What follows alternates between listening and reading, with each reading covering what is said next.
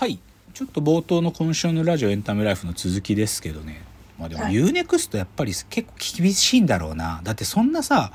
リ無料期間リトライキャンペーンでさ フリーミアムのフリーの期間より伸ばしてくれみたいなしかも何回もフリーのチャンスがあるよみたいなさこれ、うん。うんある種のマーケティング的ドーピングじゃねえかな。ここまで生きるときついんじゃないかなちょっとね UNEXT やっぱ値付けが高いよ。高い。うん2000いくらだし、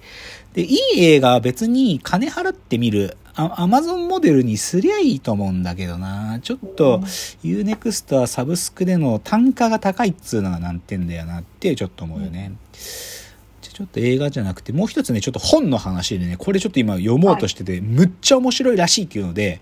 あの、嫌われた監督、落合博満は中日をどう変えたのかって本が今出てるんですよ。あの、はい落合、落合の本なんだけど、これね、めっちゃおもろいらしいのね、これ。むちゃくちゃ面白いらしいのよ。僕まだ読んでねえから、ただ面白いらしいとしか言えないんだけど、これね、落合ファン必見、もうなんかもう絶対読んだ方がいいっていう本らしいんで、ちょっと紹介したかった。じゃあね、ちょっと最近やってる今週の自転車ライフの話ほんのちょっとだけしますと、はい先週私、あのー冒頭で、あの、渡辺篤の建物探訪で、石神井公園のところにある鶴岡邸っていう家がすごいっていう、久しぶりのすごい住宅建築を見たと言ったじゃないですか。はいちょっとね、行ってきました、チャリで。石神井公園まで。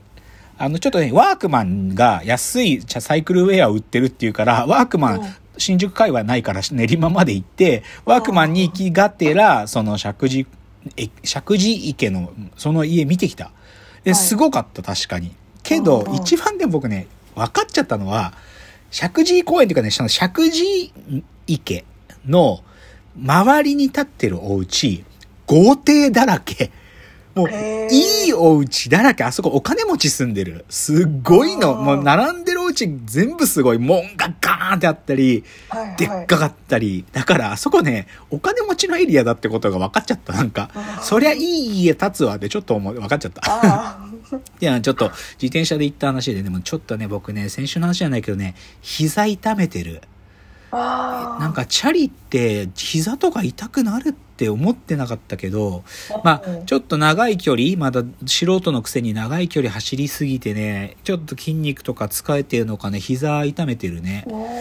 で、なんか YouTube 見ると意外にね、ロードバイク、ロあの、ロードバイクはね、膝痛める人いるみたい。だからちょっとね乗り方気をつけなきゃなと思ってるし、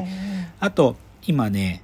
あの、ビンディングシューズっつって、靴とペダルがガチャンってくっつく靴があるのよ。で、それ僕まだ素人だから手出してなかったんだけど、あの、安くね、その、ビンディングシューズ手に入れたんで、うんあの、来週ね、今週末か、ちょっとその、足と、なんか靴とペダルが固定されてぐるぐる焦げるやつでちょっとねうんチャレンジしてみますよ。う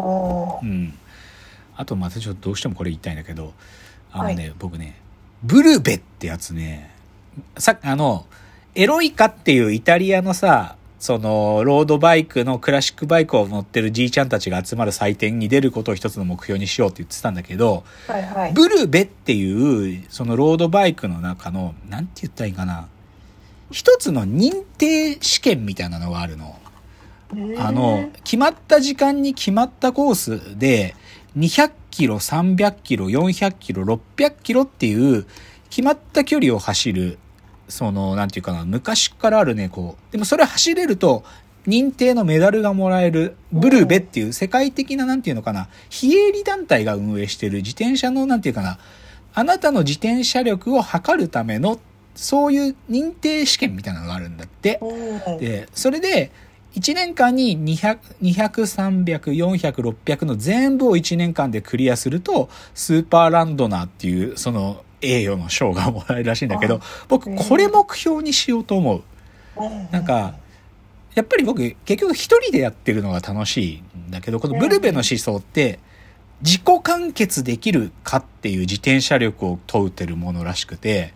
つまり自分でパンクも直すし、道もね、ちゃんと自分でチェックポイントを通過してとか、どういうペースでどう走るか、前の人に引っ張ってもらうじゃなくて自分だけで走れるかってことをなんか見るやつらしくって、僕このブルベってやつやろうと思ってますよ。でまだ僕200、200キロ一人一回、一回のなんかロングライドで行ったことないから、そのまずブルベで200キロのやつ参加するところを目標に今練やってみようかなと思ってるっていうのが今週の自転車ライフでした。じゃあ今日の格言言いますね。今日の格言。森川葵の本気さに達人も涙と。いや、僕たびたびこのラジオトークで森川葵さんすごいすごいって言ってるけど、はいまたすごいこと起きない。あの、それって実際どうなのかっていう、あの、名古屋の番組が作ってる深夜番組があるんだけど、そこではい森川葵はいろんなパフォーマンスを身につけてるわけよ。なんかはさ、こうテーブルクロス引きとか、なんかフリスビーでトリックショットするみたいなやつとかなんだけど、はいついこの前が、バランスで瓶を立てるってやつやってたんよ。瓶をこうう。ん斜めにやって、こう斜めにやって、4本の瓶を一点、本当に一点だけで支えて、こう、変な、立てるっていう、だからこう、バランスしして立たせるみたいなやつをやってて、はいはい。でさ、まあそれ、最後までやったんだけどさ、その教えてる達人がさ、最後感激して泣いてんのね。で、なんで、なんで泣いてるんですかっていうと、森川葵のその本気さなんか、やっぱね、彼女ね、超一生懸命なのね、その、それに取り組んでる時。多分ね、普通のなんか軽い女優さんとかもう無理みたいな、なんかもうできないとか絶対言わないのね。なんかもうひたすらやるの。なんかね、それ偉いなと思って、なんか、そんぐらいちょっと僕も本気さ、人に伝わるくらいの本気さって大事だなと思ったのが、ちょっと森川にな学んだことでした。うんじゃあコーナー参りましょう。えーロフトプラスワンへの道。えーこのコーナーはサブカルリテラシー、サブカル知識の低い株式会社私は社員に竹野内がサブカル魂を注入し、いつの日かロフトプラスワンでのイベントに呼ばれる存在にまで自分たちを高めていこうという意識向上コーナーです。では今日のテーマ発表します。今日のテーマ。株式会社私はの企画力の源泉。秘密の勉強会をご案内します。うんちょっと今日はね、会社の話久しぶりにしようと思いますよ。うん会社の話。だけど、まあ、会社の事業の話じゃなくてですね、うちの会社はですね、毎週ある勉強会をやってるんです。はいで、それが何かっていうと、クソコンテンツ研究会っていうのをやってるんですよ。これね、もうかれこれ2年はやってるんじゃないかな。うんうん、クソコンテンツ研究会。まあ、クソをつけてた時期とじ、クソが取れてコンテンツ研究会と呼ぶようになった時期もあるんだけど、でも思想は変わってなくて、クソコンテンツ研究会っていうのを毎週月曜日に必ずやるんです。で、何をするかっていうと、毎週課題が出て、それぞれの課題に対してみんなが考えてきたものをプレゼンし合うという、そういう勉強会なんだけど、まあ、だからある意味では会社のトレーニングみたいなもの。なんかよく言う社内トレーニング的なもんだけど、か ただ、いわゆるなんかこうスキルアップみたいな話というよりかは、なんかもうちょっとこう、うち会社、うちの会社独特の狙いがあって、うんそれをちょっと叶えるための研究会で、そしてそれで、うちの会社の連中はね、どういう課題を毎週やっていて、かつどういうそれぞれのプレゼン企画を持ってくるかっていうのをちょっと、なんか、わーっと紹介したい。でこういうことやってるんや、みたいな。で、あ、なんか、このラジオトークで竹内が喋ってること、ここから結構来てる話もあるなっていうのがなんか伝わればいいっていう感じです。うんで、まあ狙いはね、真面目サイドのことを言うと、まあ当然僕らはさ、ユーザーコンテンツを作ってるつもりだから、そういうコンテンツ作品、もしくはそれを作って楽しむユーザーの集合っていう意味でのユーザーコミュニティ。あとは、当然我々は AI とか数理モデルを掴んで、そのモデルっていうのの、まあなんていうかな、すごい僕らから見ていけてるなっていう、なんか、とと特定の事例や現象っていうのを抑えようっていうのが一義的目的。なんだけどど、それをやっていく過程でみんなんか、うちの社員たたちが、こういう力がついたらいいなと思ってるのは大きくは2つで、企画力とリサーチ力。うんうん。やっぱりきうちは企画は、なんか僕らしか考えられないことをどう考えるかっていうのは重要だし、リサーチっていうのも、変な僕らの立ち位置のリサーチをできるっていうことがうちの強みになるはずだと思ってて、つまりはこれはね、と、尖った仮説構築力みたいなことをまあやりたくてやってるんだけどね。ううんん。だからそういう狙いがある中でやってるんですが、じゃあちょっと具体的にどういうことやってるかね、言った方がわかるんですよ。例えばですね、これ、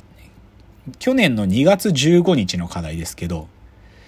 一般的にタブーだけど、見たい人がいるライブ配信の内容を考えようと。そう。例えばこういうテーマ。これはお題は竹内さんがい。や、これはね、あのーこの課題考えるチームっていうのがいて、まあ僕も入ってるんだけど、主に若手メンバー2人がやってるんですよ。うん若手メンバーが考える課題で、だこれね、ちょっと初期の頃のタブーものというやつなんだけど、他にも、例えば、2月22日はね、タブーな内容の図鑑をかん、図鑑を作るとしたら、どんな図鑑を作りますか？図鑑名と具体的に取り上げるものをセットで教えてください。なお、タブーの線引きは各自で決めてください。というような、こういうことなんですよ。こういう感じ。で、例えば、前、最初の方の、見た、見たいタブーなライブ配信で、じゃ、じゃあ僕はどういう提案？僕も当然やるんで、課題を。うんやるかというと、僕は、その、要はさ、生配信ってさ、カメラをどこに置いとくかっていう遊びだなと思って、だったら、カメラが天井から真下を撮る配信ってできないかなって考えたの。で、そこで僕が提案したのは、レストランとか、高級割烹料理の個室の天井にカメラつけとく。うんで、どういう奴らがそこに食いに来るかは、頭しか見えないから分かんない。でもおそらく高級政治家とかで、あ、政治家でしょ？で、それがもしさ、賄賂とかがそこで渡されてたらスリリングじゃん。うんとか、手術室の天井ね。